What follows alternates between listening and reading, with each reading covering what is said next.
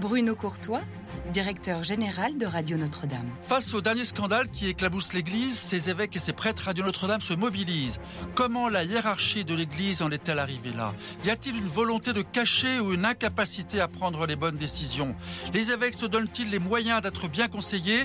Le Vatican a-t-il décidé de laver plus blanc? Pour répondre à ces questions, Louis Dauphren recevra demain mercredi à 7h30 Mathias Léridon, qui conseille depuis des années les grands patrons ou les grandes entreprises en période de crise. À 8h, Marie Folio interrogera Isabelle de Golbin, vaticaniste et auteur de Histoire d'un silence. Et Marie-Léila Coussa à 10h rencontrera le père Olivier de Cany, directeur du séminaire de Paris, qui témoignera de ce que les prêtres et séminaristes vivent aujourd'hui à travers tous ces scandales. Parce que nous ne pouvons pas rester sans rien faire et nous devons essayer de comprendre. Radio Notre-Dame, l'Église et les scandales, c'est demain à partir de 7h.